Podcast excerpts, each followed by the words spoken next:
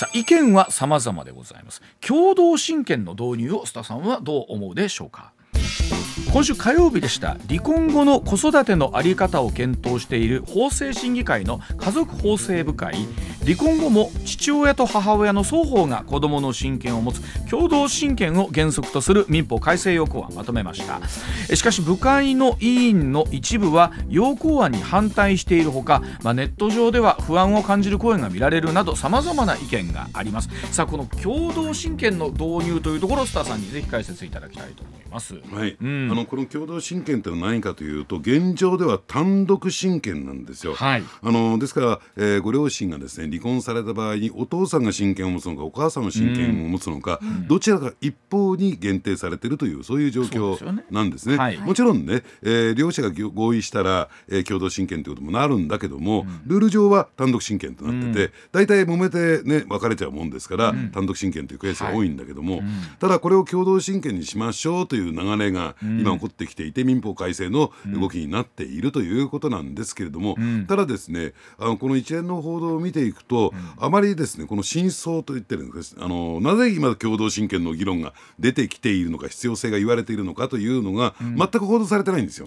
で実はこの共同親権問題の背景にあるのは、うん、子どもの連れ去りという問題があってですね、えー、それ一体どういうことかというと、まあ、あのご両親が離婚しました、うん、でところが一方的にですね、えーまあ、例えば、えー、お母さんの方に親権が移った、うん、ね。えー、お父さんは納得していない、うん、で持っていかれただも状況で、うん、えー、親権を向こうに持っていかれた状況で、うん、えー、子供に面会することもできない会うこともできない、うん、もちろん養育費は払うけれども、うん、これは理不尽じゃないのかっていうね、うん、え、いうところがあって要するに単独親権問題というのが起こってるそしてもう一つその背景もう一枚裏、かなりこれ根深いんですよ。でその裏側に何があるのかというと一部弁護士による離婚ビジネスこういうことを言うとですね怒られちゃうかもしれませんけれども、どういうことかというと、その養育費を受け取りますよね、その間に入って、ね、弁護士がその代理人として動いて、火災団とかに調整して、はえー、ね、養育費が払えますというと、その子供が成人するまで一定程度の割合が弁護士に入ってくるんですよ。成功報酬として。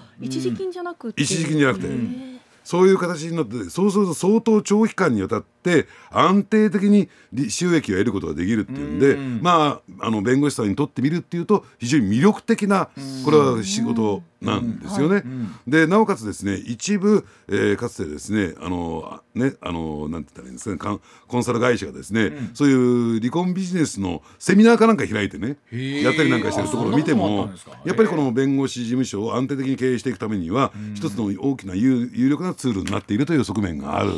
でそうすると何が起こるかっていうと例えば、えー、このねあのご夫婦がいらっしゃって、うん、仮にですよ女性に問題があってお母さんの方に問題があって。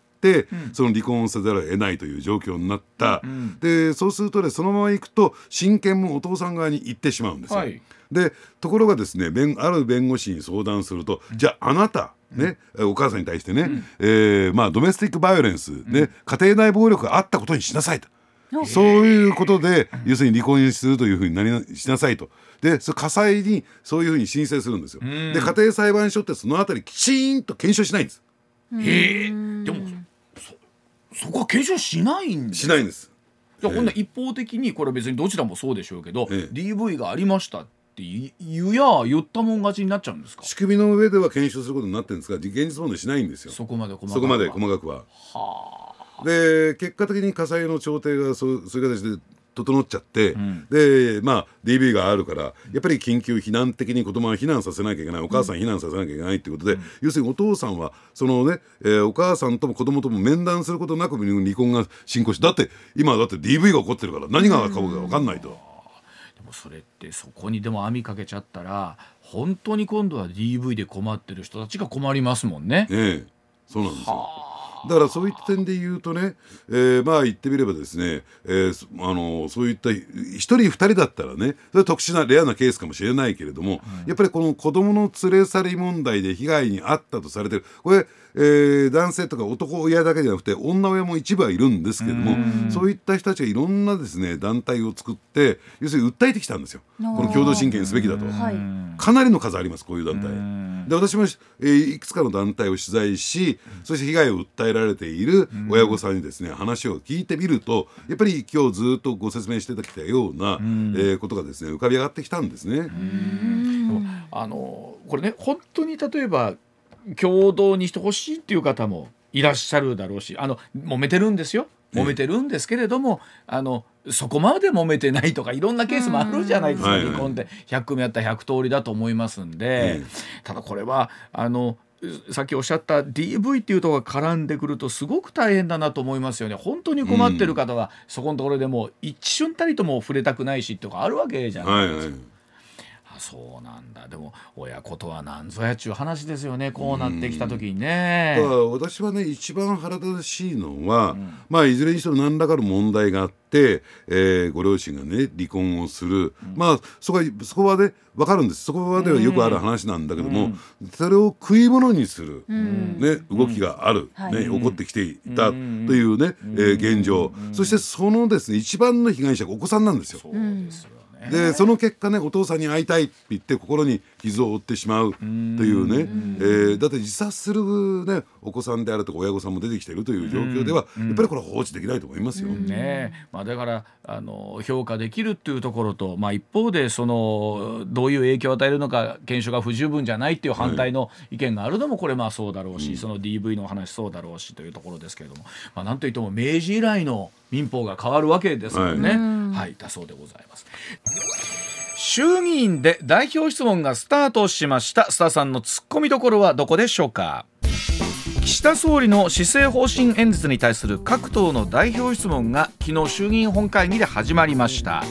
野党側は自民党の派閥の裏金事件を受けた実態解明を求めるとともに岸田総理らの責任を追及する展開となりましたが、まあ、須田さん曰く総理の回答は思わず「なんやそれ」というツッコミどころが満載だそうでございます。ではそのあたり今日はたっぷりと解説いただいておきたいと思います須田さんお願いします。はい、うん、あのまあ昨日の代表質問なんですけれども、はい、えー、まあねあの立憲民主党などからですね、はい、代表質問が出たんですけど、まあ自民党立憲民主党ですけどね、うん、えー、総理のですね答弁内容を見るとですね、うん、全く具体的な話をしてないんですよ。うん、えー、もうはぐらかしはぐらかしでですね終始していたなと、はい、えー、そういった意味で言うと要するに代表質問の、えー、点数としたらですねゼロ点ぐらいなのかなと。で中にびっくりしちゃったのはね、はい、あの立憲民主党は当然のことながら今回のですね、えー、政治資金パーティー裏金事件のね、はい、えー、追及をもちろんしたんですけれども、うん、でそうするとですね議員運営委員会っていうのがありましてね。与野党にですね、はい、えー、まあ、そういうメンバーがいるんですけれども、うん、まあ、これはですね、えーまあ、議会のですね審議をねスムーズに進めていくという役割なんだけども、その中に議場内交渉係という人がいるんですよ。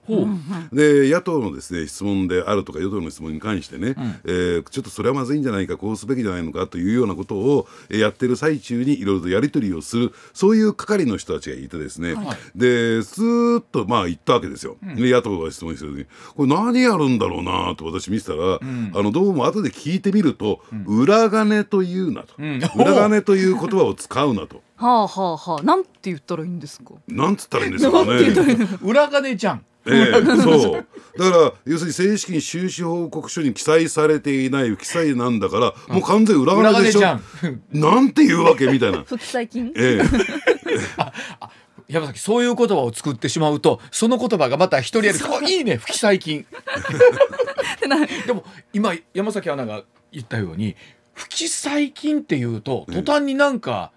イメージが、うん変わりますよね。変わりますよね、裏金ってすごく悪って感じがしますもん、ちょっと今山崎不記最近はマルシー山崎京香ですけど。今のうちにつけと。こ商標登録してる。そうよねでも本当そうですよね。そんなこと言ってる場合じゃないだろうそうそう本当そう思い裏金は裏金だろうと世の中の人みんな持ってるよとい。うところで、まずそれがですねこのね自民党サイドあるいは政府サイドは反省ねえなというような感じがしましたよね、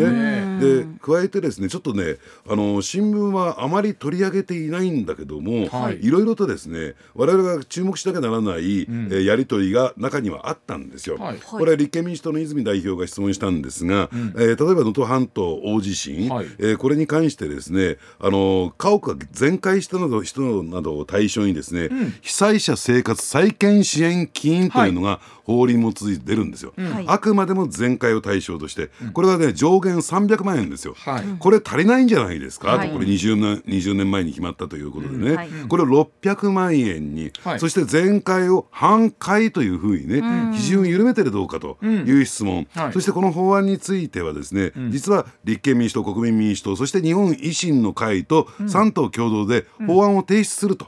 いう方向性を見せてるんですね。でこれについてなんと、えー、岸田首相は答えたかというとですね、うん、まあ、被災地の、えー、実態をよく見極めた上でと言ってゴニョゴニョゴニョゴニョということを言って。ね、とするとやる気ないのと、ね、ということが一点、そしてもう一つがですね、えー、これ現状で別に能登半島大地震だけじゃなくてね、今こういった被災者が出てくると、ね、全国各地で地震が起こってねこういう状況になるととてもじゃないけど300万円足りないんだから、要するに一般論として600万円まで引き上げましょう。何も能登半島だけじゃないですよ、という意味合いで言ってるのに能登、半島の問題だけに限定して答弁してるというね、全く噛み合っていない、心をここにあらず、つまり、えー、これはあ石川県の人は大変だなではなくて、我々がもし被災者になった時にも関わってくるんだから、やっぱりそこの部分はね、あのきちんと注目していくべきじゃないのかなと思いますけどね。あのそれこそ今支持率低迷している中でね別に支持率上げるために僕はやるものじゃないと思うんですけどそういったことの積み重ねみたいなものが変わってくるんじゃないですか、こう岸田さんへの評価。そうです、ね、信頼みたいなこういうことを一つずつ対応していくべきだと私は思うんですけどね、うん、それがやっぱり、えー、このね場合によっては裏金事件で失った信頼を取り戻す、うん、えー、ね、一番近道じゃないかなと、うん、それもう一点、はい、もう一点。でなぜこういった今ねその債権支援金だとか、今から申し上げることもちゃんとメディアがきちんと取り上げないで、裏金裏金と言ってるのかなというのはちょっと不満なんですけども、例えばね、え賃上げですよ。着実に賃上げも実現するんですかと言ったらですね、こういう言い方をしてるんですよ、減税を含めて可処分所得を引き上げていくことで、えー、物価上昇を上回るような対応をしたいと。つまり可処分所得って言葉に置き換えちゃってるのよ。賃上げじゃなくて、はい、使えるお金を増やしますよと。うんまあなんか似たような感じなんだけどいや違うよね。ですねこれは、賃金上げるということがどうも期待外れに終わりそうだから、軌道修正してるかのようなんですよ。確かにないあの違いますもんね。可処分所得は、まあ、上がるんだけれども、ええ、実際賃上げをすることによって可処分所得を我々として上げてほしいわけですもんね。そう。だから賃金がこう、ね、ちゃんと上がっていく着実に上がっていくということで、うん、消費も増えていくじゃないですか、ね、来年の方が賃金多いぞとい。うところでね、うん、それまた不思議なこと言うんですよ。これねあのメディアは大きく取り上げないんだけども何なのこれと。賃上げ予備費を1兆円積み上げますと。予備費というのは何かというと、うん、自然災害等が起こって、はい、年度の当初予算ではじゃあ今年ここに大地震が起こります。ね、うん、えここでね、うん、森林火災が起こります。予想できないから、はい、不測の事態に備えてその積み上げておくべきお金であって、賃上げ予備費って一体何なのと。これ1兆円あるんですよ。それこれに対して不測の事態に備えて、うん、賃金上がらない不測の事態って一体何なんだと。謎が謎を呼んでんですよ。それだったらしっかりちゃんと予算取れよっていうところもあったりするわけですよね。でそうするとね、えー、おそらくこれ使えない使わないでしょ、う1兆円。はい、しかも1兆円とそれこそまた災害とかを含めて何があるか分かんないわけじゃないですか、うんうん、でもこれは賃上げ予備費だから災害に使わないんですよ。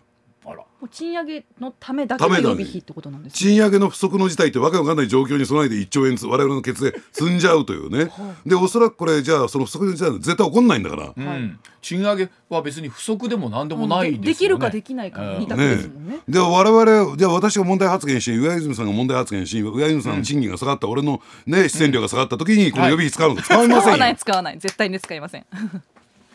使ってほしいな。それだったらどんどん積極的に発言していきますけどね。そうするとね使わないお金がそのまま残るんですよ、はい、そうするとまたね決算剰余金っていう形で他に流用されるわけ。全く目的外仕様になっちゃうんですよ。あそうなってしまうんです、ね、このそれこそこの答弁は誰が考えてるんですか、いやおそらくね、えー、まあその政府の中で考えるんでしょうけれども、うんうんうん、その背景に私財務省の影がちらちらちらちらするんですよね。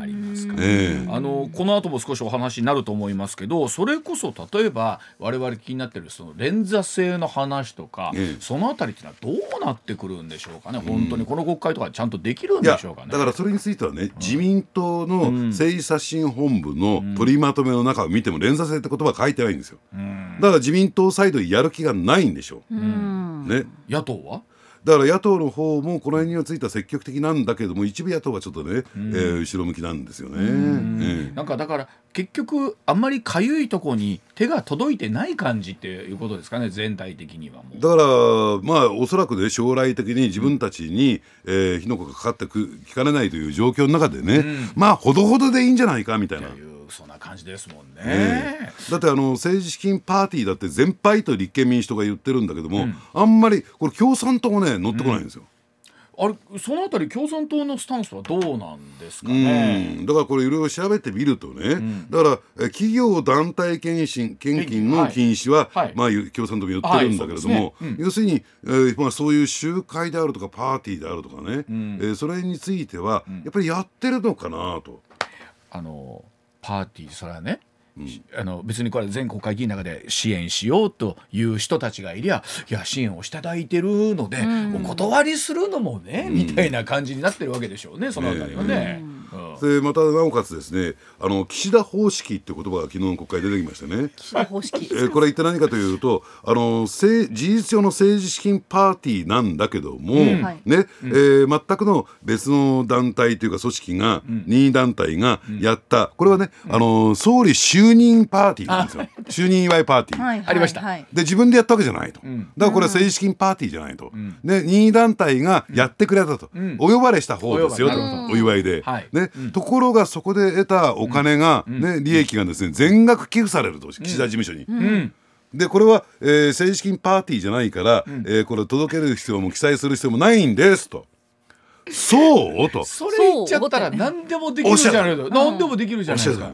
受付だと岸田事務所の人やってたじゃんみたいなね。ええなお励ます会誰かやってほしいわ。ワイズさん主催じゃなくね。ええなお励ます会やってくれややんない方がいいですよ。僕しか行かなきゃいけない では続いてでございます。自民党茂木派離脱ドミノで分裂も可能性も喜ぶのは誰なんでしょうか？さあそんな中ですけれども政策集団として存続する方針の茂木派から続々と離脱者が出てきていているということなんですね、まあ、昨日までに報じられているだけで8人となっていますがそのこの状況を喜んでいるのは一体誰なんでしょうか？そして茂木幹事長の心中やいかにということでさあ須田さん、えー、茂木さんのお話でございます、はい、久々ぶりなんですけれども、これで何茂木井さんね茂木幹事長を揶揄するとか批判するとか、はい、ねえー、軽んじるとかっていう目的全くないですよ。はい、これ皆さんねご自身の問題としてちょっと受け止めていただきたいんですよ。はい、えー、やっぱりボタンの掛け違いというのは結局ですね大きな、ね、人間関係のハレーションを起こすというね、うこういうセンテンスで見ていただきたい。はい、でこれ遡ることですね、うん、え今月23日なんですよ。うん、今月23日に自民党の役、ね、えー、先月ですね、1月ね、はい、もう1月23日、はい、えー、ね、えー、23日に自民党の中で役員会というのが開かれたんですね、うん。はい、でその役員会はこれから始まりますよ。役員会というのは総裁以下、うん、ね。えー、それこそ幹事長総務会長、政調会長みんな全役員が揃って、うん、えー、会議を開くんですがそのこれからね、えー、その会議が始まりますよというその、ま、前段でですね、うん、なんか誰か喧嘩してるんですよ。で見てみると、うん、えー、関口さんというね、うん、えー、参議院院の議員会長、はい、ねえー、まあ言ってみれば自民党の参議院のですねトップですよ。はい、ねこの方と、えー、茂木敏光、うん、えー、幹事長がですね激しい口論、うん、このままほっといたらつかみ合いになるんじゃないか。殴り合いになるんじゃないかぐらいの勢いで。激しい口論やってるんですよ。何について？でそれに対してねあの森山政調総務会長が、はい、まあまあまあまあってこう押しとどめて、ね、あの不測の事態にならず済んだと。で何についてやったのかもちろんその現場っていうのは私ね、うん、外から聞いてただけで、うん、あのちょっと現場見てないんだけども、うん、あのちょっと早めにしたもんですから、それをちょっと聞いちゃったんですよ。で後で「何やったの?」って聞いてみたの。ねえー、壁越しに聞いただけなんですけどね。で何やったの？って言ったら「いや実はね」と関口さんが、えー、参議院にね、えー、茂木派参議院に勝手に手突っ込んでくるなってそしたら茂木さん「何を?」って「起こったっていうわけですよ。でここでですね茂木派の状況っていうのを、うん、えー、まああの派閥の中のね実情っていうのをお話しとくとすると、うんうん、えー、この番組でもかねてから申し上げているように、ねはい、茂木さんはですね茂木派全体を完全掌握してるわけじゃなくて、うん、2つのグループに分かれてます。うん、茂木幹事長を推すグループと、うん、小渕優子ねえー、ね選挙対策委員長ですね選対委員長を推すグループ、はい、で小渕さんを推すグループとほぼほぼ参議院議員なんですよ。はい、ね。でそしてで何があったのかというと今後の派閥の在り方を、うん、えー、参議院の、ね、幹事を、幹部を含めて、うん、茂木派幹部が一堂に会して、23日先月の23日の夜に会合を開いて協議しましょうということになったんですって、でそしたらですねその茂木派の、えー、参議院のですねトップであるその関口さんの頭越しに耳に入れずにですよ、あいつまた呼ぶと面倒くさいことになっちゃうからっていうんで、うん、えー、茂木さんが勝手にですね個別の幹部に連絡を入れて、うん、えー、今日は集まってくれないかと。それが耳に入っちゃったんですよ。お前どういうつもりだ？なる派閥のトップは俺だぞと、うん、ね、うん、そうだな、まあ、だあの参議院を束ねたのは俺だぞと、ええ、うん、でこれが一点、はい、そしてもう一つがここがですねこう茂木さんの小物界の大物たる私は言えんじゃないのかなと思うんだけども、はい、人の心を考えない。身の程知らずに人のことを心を考えないというね なるほど、はい、これはあくまでね。で何があったのかというと実はその会合問題の会合をですね、うん、えー、赤坂東京の赤坂のね、はい、えー、衆議院の議員宿舎でやるよと、はい、だから来てくれと。ね、というふうな設定をしたんです会場設定したんですよ。うんそうすると衆議院の議員宿舎っていうのは衆議院の牙城でしょ？そね、そこにプライドの高いですね。参議院議員の方々って良くも悪くもプライド高いんですよ。俺たち呼びつけられるの？と。ね、あいつのところ呼びつけられるわけ？と、みんな腹それムッとするわけですよ。だったら普通はそういうところ僕とは上野さんだったらもっとね公正中立な、じゃあこのホテルの一室でやりましょうとかね、い。うところぜひおいでいただけませんでしょうか。申し訳ない。お忙しいのは重々承知してるんだけども ぜひここにおいでいただけないでしょうかとやるべきなのに、俺んとこ来い、ね。ってやっちゃったもんだから、それも腹立ってるわけ。もうやめてやるこの派閥だからどんどんどんどんやめていくっていうね。あの花から別れときゃよかったやん。そんな揉めるんだったら、ね、今でもあのこれが政治の世界ってスタさん不思議なもんで、うん、やっぱりなんぼ仲違いをしてても一つ茂木さんというグループの中にいる数がある方がやっぱ便利なメリットがあるんでしょうね。でしかも何の理由もなくあいつ嫌いだから俺はこの派閥大会する。私は茂木なんか大嫌いだから、やめてやるわ。ではね大人げないじゃないですか、はい、批判されちゃうんですよ、はい。はい、でちょうどいいきっかけできちゃったわけ。そっか。だからすごいですね。結果として例えば岸田さんのグループ岸田派もそうですけど、なんかあやふやっとしてたものがね、結局ガラガラポンみたいな感じにちょっとずつなりつつありますよね、えーうん、これ小渕さんどう見てるんですかね？ねしてやったりですよね。してやったり。ほらほら。あの花から会わんとは思っとったんやいう話ですよね。でもあの先日高橋さんに月曜日お話聞いたらここに来て小渕総理というところも随分とにわかという話もあるんでしょうか須田さん。えまあ、うん、そういう声がないわけじゃないんだけれども、うん、ただですねやっぱりあのドリル優子の身を取ったようにねあのね事件のですねきちんついてきちんと説明してない、うん、やっぱりね小渕さんが総理になるために総理総裁になるためには、その説明責任を果たさなきゃならない。おそらくですね、なった途端に、えー、国会ではですね野党の総攻撃食らうでしょう。でそれに耐えられるのかどうなのかっていうところでしょうね。うでもこれさあの本当にそのある改めてですけどその須田さんこのグループ今派閥は解消したとこあります。まだ残ってるとこあります。あの石破さんは勉強会立ち上げました。いや一方で菅さんのグループは菅さんのグループでね、うん、いややっぱりちょっとしばらく活動やめようかみたいなお話もあるじゃないですか。これどうなっていいですか？自民党の派閥とか勉強会とか、えー、そのものっていうのは。例えばこの1年ぐらいで見るとどんなふうになってくるんですか、ね、だから今年の9月に、うん、えー、自民党の総裁選は間違いなく行われるんですよ。これ自民党の党則によってきちんと決められてますから、はいね。うん、えーー、1期3年3期までというのが原則性ありますからね、うん、やらなきゃならない。ただじゃあそれをそれをどうやって決めていくのか、うん、そのあたりが今全く見えてないんですよ。そうですよね。でこれまでだったら派閥の合唱連行連携で思ってね、だから今の岸田政権というのは、えー、それこそねあの麻生派茂木派そして岸田派の3派が連行することによってそれで基盤を作ることによって、ね、成立してましたよね、はい、ところがこれからその派閥っていうのがなくなって、その合唱連行っていうのが形成できないわけですから、はい、じゃあ一体どういう形で決めるの？そうね、また元に戻るのか、うん、それともですねさあ一斉に投票ですよという形になるのか、うん、それを見極めた上で動く方が。あの本当にまた混沌としてきましたよね、えーえー、あのそれこそ例えば岸田さん予算成立でもってね、えー、優待化みたいな話までこう一部あったじゃないですか、はいはい、まあえー、今現実どうか分かんないんですけど、うん、で春一応アメリカ行かれるのは行かれるんですよね。3月行きます、えー、行きますでしょ、えー、で岸田さんさどうなるんでしょうね、それこそこのまま続投まで含めてあるのかどうか。だから岸田さん自身はもちろん続投する意欲満々なんですよ。まんまでも支持率も全然上がんないですよね。ねうん、あのとはいっても一部ではやっぱり若干だから先ほど待って上昇している、そういう世論調査も結果も ないわけじゃない。ないわけじゃない。ええ、で加えてじゃあポスト岸田でみんなどんぐりの背比べで低空飛行しているということになると、うん、やっぱり現職が強いんですよこういう時は。でもなんか変なあれですけどあの裏金問題でね、はい、わっとガシャッとなっ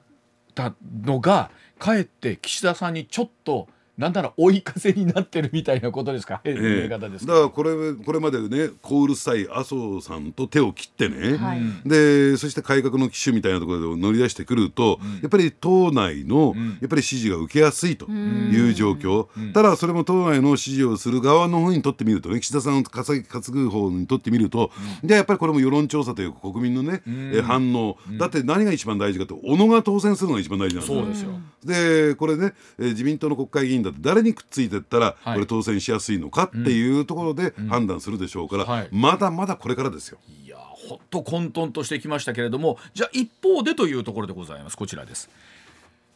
さあ立憲民主党活動計画案が分かりました。政権交代を目指すって本当なんでしょうか？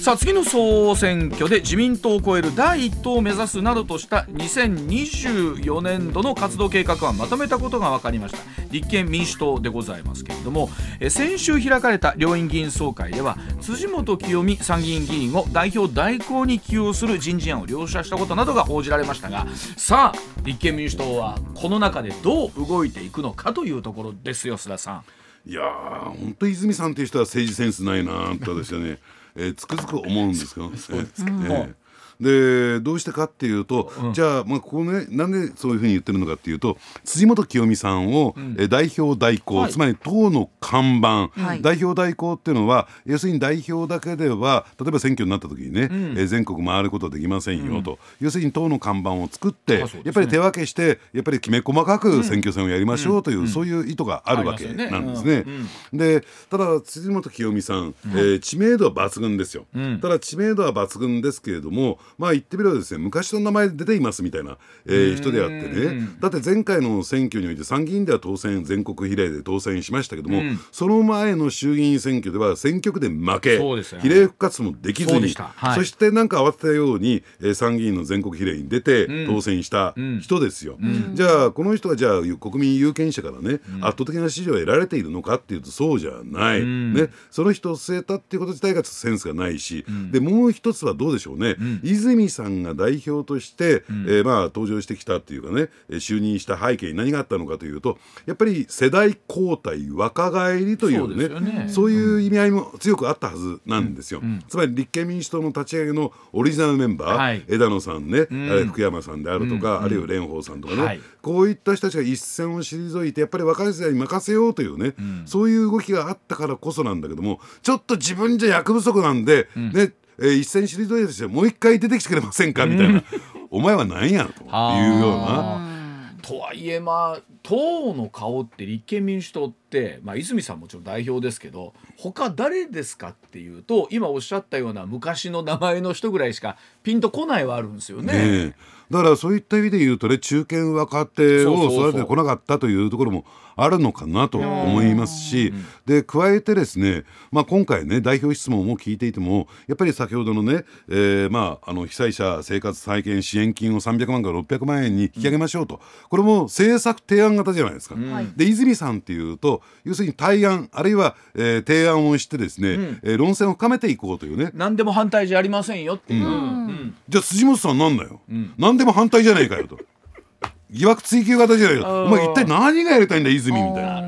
あのそうなんです本当に今立憲民主党も千載一遇のチャンスでしょ、う。ん、めちゃくちゃチャンスでしょ、はいだからまあ言ってみれば戦略としてはまあ誘惑ありますよ。これだけのスキャンダルをせっかく自民党政府与党が起こしてくれたんだから、うんうん、それに乗っかるというのはいいんだけれども、うん、整合性が、ね、戦略としての整合性それ取れてるの？と、じゃあそれで、ね、戦略的な整合性って何かっていうとこれによって国民世論の支持率は上がるのかどうなのか、はい、支持します？これで。山崎さんも。こう今の話を聞くと支持したいとはならないですよね。だから山崎木さん世代、うん、今20代半ばは、はい、立憲民主党政権、えー、ね、の時代っていうのはまだ中学生とか小学生ぐらいでしょ？で、ね、12年前12年ぐらい前ですから。うん。はい、でなかなかあの当時のそれこそ須田さん言われてるトラウマみたいなものっていうのを、どう払拭していくかなんでしょうけどもね、うん、あの悪夢のねこれ怒られちゃうかもしれませんがはい、まあ私が言ったわけじゃなくて亡くなった安倍さんがよく言ってたんだけども、はい、悪夢の3年3か月、でまあ言ってみれば今和泉さん言っていただいたようにね、若い世代っていうのはそういったイメージがないんだから、今こそ立憲民主党っていうのは浸透しやすいと、ね、今ちゃんと、まあ決してあの全てが全てが悪かったのかっていうと決してそうではないところもあるんですけど、どうしてもイメージがね、そっちになってるところがあるわけなんですがそうなんです。そこがしっかりしてくれないことには要はもう国会として機能しないというか、政治がねうまくいかないわけなんですけども、えー、お知らせ挟んでさらにお話を伺ってまいります。上泉雄一のエーナー。MBS ラジオがお送りしています。増田さん野党のお話になるとね例えば日本維新の会あたりっていうのはこの国会ではその例えば政治とお金の話とかも含めてですけどどうなんですかスタンスとしてみる？ええ、うん、あのそういった意味で言うとですね、うん、政治資金パーティーのね、うん、えー、を取り扱いをどうするのか禁止するのか、はい、それともね、はい、あのそのまま存続させるのかというと、あのやはりですね今の国会の情勢を見てみると、やっぱりこれについてはですね、えー、まああの禁止というような方向にならざるを得ないんだけれども、はいはい、ただまあ日本維新の会っていうのは、うん、えー、組織ができてからですねまだ間もないですよね,、ね。だからそういった意味で言うと、まあ、大阪維新の会はどうもどうやら資金は潤沢にありそうなんだけれども、日本維新の会っていうと、やっぱり政治資金パーティーを開いていくっていうことも必要なのかなと。でただですね今の、ね、世論の動きから見るとですね、やっぱり禁止という方向に乗っていかざるを得ない、だからそれはちょっとね苦しいところがあるんじゃないかなと思いますね。あの本当政党助成金だけでは足りないんですか？見てるとあのやはり足りないんですしでやっぱりそのあたりはねどうなんでしょう選挙にやっぱり金が政治活動じゃなくて選挙に金かかるんですよ。だから結局はその金のかかる選挙の仕組みなのが、えー、そこをまた変えていかなきゃなんないのかっていうところなんでしょうけどね、えー、例えばじゃあウグイス町の日当が、うん、じゃあ今ね法定で決められている上限、うん、それを超えると買収みたいになってしまうんだけども、うん。そね、その上限でじゃあ人が来てくれるかって現実問題来ないんですよ、ね、じゃあそういった問題どうするのかとかね。そうですよね。はい。取れたてピックアップニュース。こだわりの朝どれニュースをご紹介。まずはこちらの話題からです、はい。最大震度7を観測した能登半島地震の発生から今日で1ヶ月となりました警察庁は昨日能登半島地震の犠牲者のうち石川県警が調べた222人の死因を分析した結果圧死が92人で最も多かったことを明らかにしました。ましい数字なんですけど須田さん、まあ、それだけ建物の被害というのがあったということですよね今回の地震はね。そうですね、で加えてもうちょっとねあの深掘りしていくとですね、はい、あの事後火災といったらいいんですか、はい、要するにあの、ね、電気がですね、あの遮断されて、それはまた通電した、はい、それを受けての火災っていうのは大体半分ぐらい火災の半分ぐらいがそ,、それに当たるっていうねっていうところを考えていくといろいろ対応する方法があるのかなと思いますけどね。はい。はいではここからはスポーツの話題を3つ続けてご紹介します、はい、まずはプロ野球の話題からです、はい、プロ野球は今日宮崎と沖縄の2つの県で10球団が一斉にキャンプイン、うん、昨日沖縄入りした阪神の岡田彰信監督は那覇空港での歓迎セレモニーでキャンプ地となっている宜野座村の東間淳村長から、ア連覇を目指してほしいと激励を受けました、うん、さあいよいよスターさんプロ野球キャンプいいんですね、はい、うん、この間ですね実は新幹線で通路朝の隣同士に岡田監督となりますね、えー監督と自称総監督が、ええ。はい、この同じ車両にこんな2人の両トップが乗ってていいんだろうかっていうねちょっとリスク管理の、はい、ええ、問題がちょっと心配になりました、お話はできたんですかちょっとしました、ええ そうですね。連覇向けて頑張りましょうと二人でね。二人でね監督と総監督でね。いやでもあの今年はほら去年11月の頭まで日本シリーズやってましたから、はい、本当にオフがあのイメージ短いですよね。ね。あっという間ということなんで、うん、さあいよいよア連覇なるのかというところでございます。じゃあ続いていきましょうか。はい、続いては大相撲の話題です。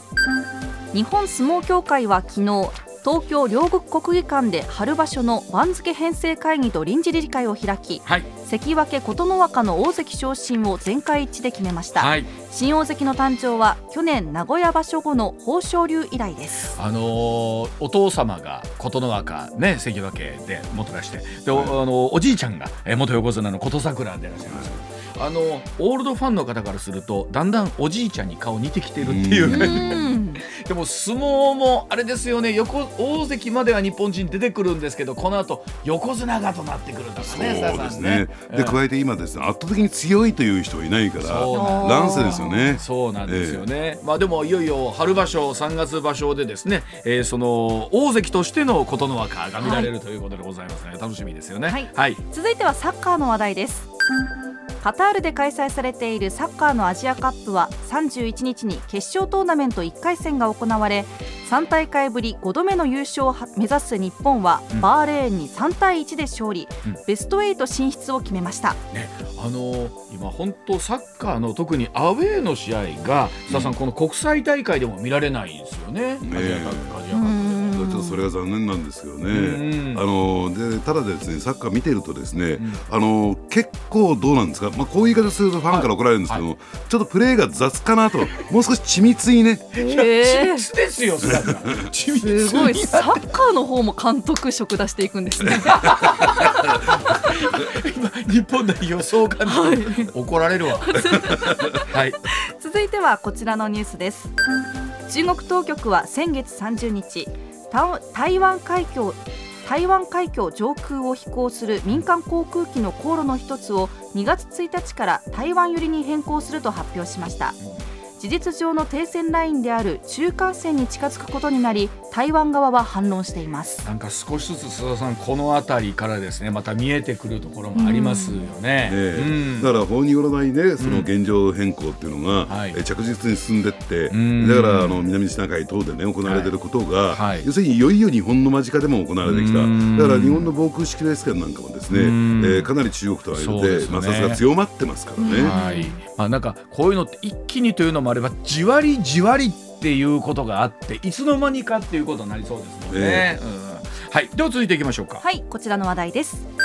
日本郵便や JR 西日本などは昨日 JR 大阪駅西側に今年7月開業予定の商業施設切って大阪の概要を発表しました、はい、各地の自治体によるアンテナショップや、うん、地方発の人気飲食店を集めたフロアを設けるなど日本の良さを発見し再認識できる商業施設を目指すとしています。あの本当に大阪駅周辺それから梅田の二期工事とずいぶん。大阪駅あたりの雰囲気も変わってきましたよね、うん、さんね。ですね。あのですから西口って言ったらいいんですか、うん、西梅田の方はですね、はい、これまでちょっとね、えー、まだ再開発が進んでなかったんで激変していくでしょうし切手っていうのはあの東京駅前にもあるんですよ、はい、行ってみるとですねやっぱり商業施設としては非常にいいですよ、うん、まあ地理地理的にもいいですし入っているお店がまた魅力的。そうなんです。今回も大阪の地元のねお店も入ってますし、はい、あの3月27日に開業いたしますスカイシアター MBS もこの中に入っておりますので、うん、はい。ありがとうございます。ナイスアシストでございました、はい、はい、続いては政治の話題です。自民党の石破茂元幹事長は昨日国会内で自身を中心とするグループ水月会の会合を開き